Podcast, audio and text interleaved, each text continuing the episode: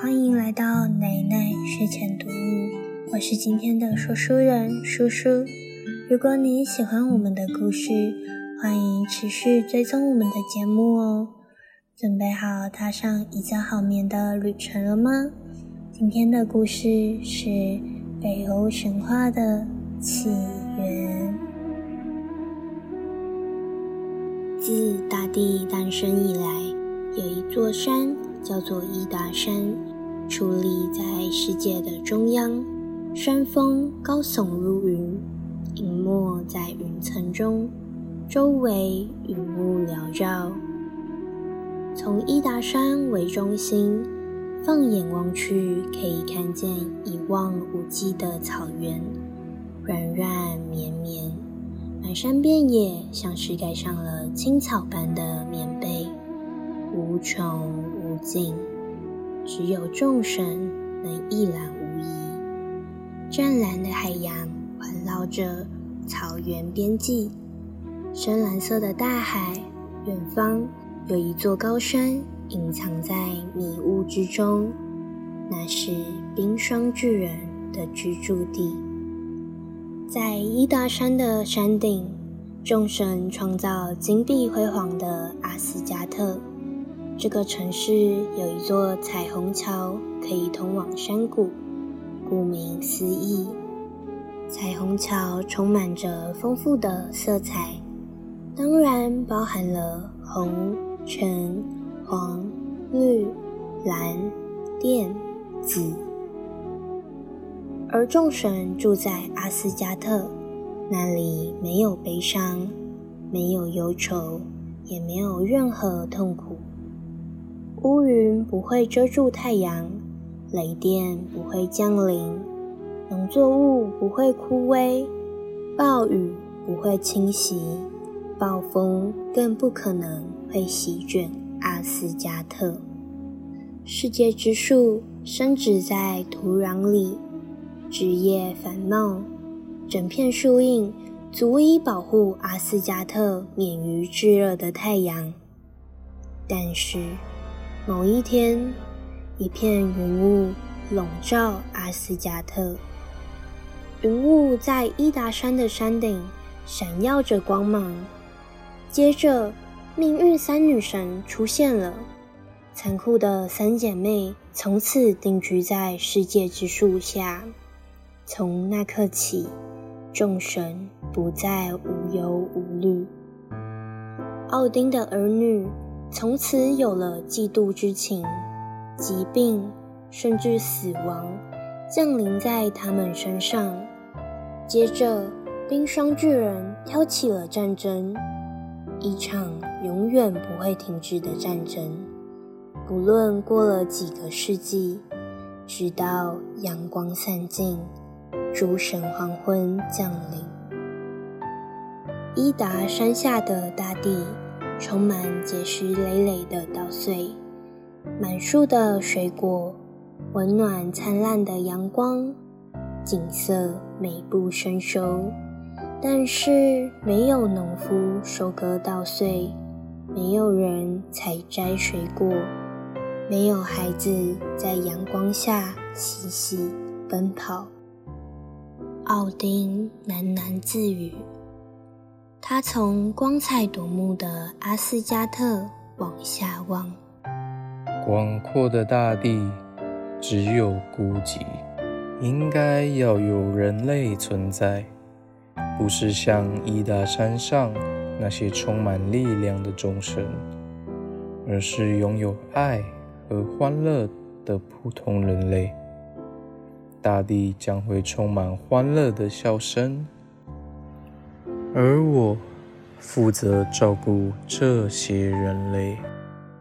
众神之父奥丁越过彩虹桥，走到肥沃。绿油油的山谷底下，他看到银树和榆树并肩而立，树枝互相缠绕。其中一棵看起来笔直又壮硕，另一棵看起来和蔼又优雅。奥丁暗暗地说：“我要用这两棵树创造出人类。男人叫做阿斯克，女人称作恩布拉。他们一定会很高兴，可以待在这美丽又明媚的世界。未来，他们的孩子肯定也会喜欢上这广阔的大地，还有阳光普照的山坡。没有任何东西。可以伤害人类，因为我天父奥丁将会永远的守护他们。下一篇北欧神话是世界之树。世界之树耸立在伊达山的山脚下，那是一棵美丽的生命之树。过去没有这样的树。现在也没有和它一样的树，没有人知道它什么时候出现的，就好像世界之树不曾年轻过。无论是世界上最年长的人类，还是众神，都不曾看过世界之树的幼苗，也无法描述出世界之树第一次长出嫩叶的模样。更无从得知，冰霜巨人经过时，稚嫩的世界之树是不是也会害怕、颤抖，或是胆怯地低下头？大地诞生时，世界之树就已经存在。这棵通天巨树主要由三条粗大的树根支撑，其中一条向下触及死亡深渊。另一条向外延伸，仿佛没有尽头，直到深入恐怖巨人族的住所。这些树根是如此的具有侵略性，如此的强悍，甚至连众神都畏惧世界之树的力量。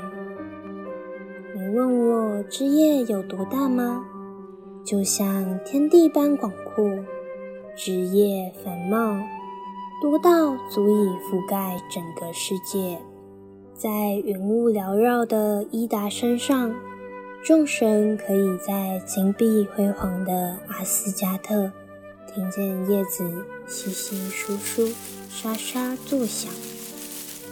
除此之外，在世界之树茂密的树丛中，住着一只白苍鹰。没有人晓得它何时来的，更没有人看过它的真面目。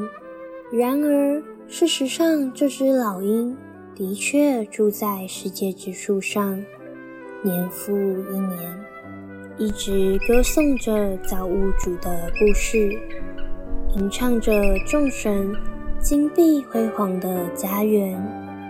日落时分。树叶窃窃私语，小声地道出了别人的秘密，时有悲伤，时有欢喜。尽管众神拥有超群的智慧，仍旧无法理解那些秘密。世界之树的树根深处有一缕秘境，智慧之井坐落在那。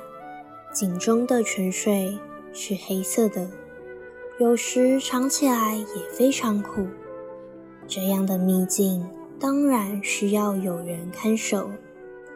有一位严肃的老巨人，终身守护着智慧之井，因为他非常喜欢这座泉水。他的名字叫做密米尔。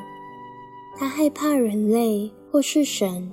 靠近智慧之井，又怎么可能让他们用嘴唇碰一下泉水？除非他们交出一生中最宝贵的东西。所以，有勇气和毅力去寻找这个秘境的人寥寥无几。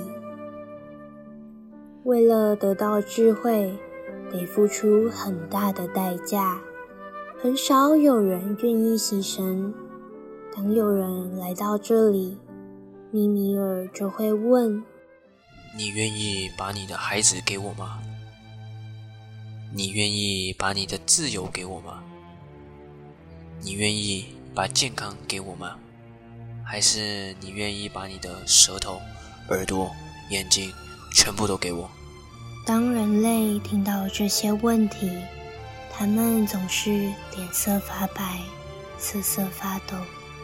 密米尔就会咆哮着：“你渴望得到智慧，却不愿意付出任何代价，滚吧，滚回家去吧！”听到这里，人类便匆匆离开，他们的心脏因为恐惧而砰砰直跳，他们的耳朵回荡着可怕之人雷鸣般的声音。自大地诞生以来，密米尔就一直坐在世界之树下，守护着这个秘境。今天的故事就到这里结束了，希望你喜欢今天的故事。祝你一觉好眠，累累。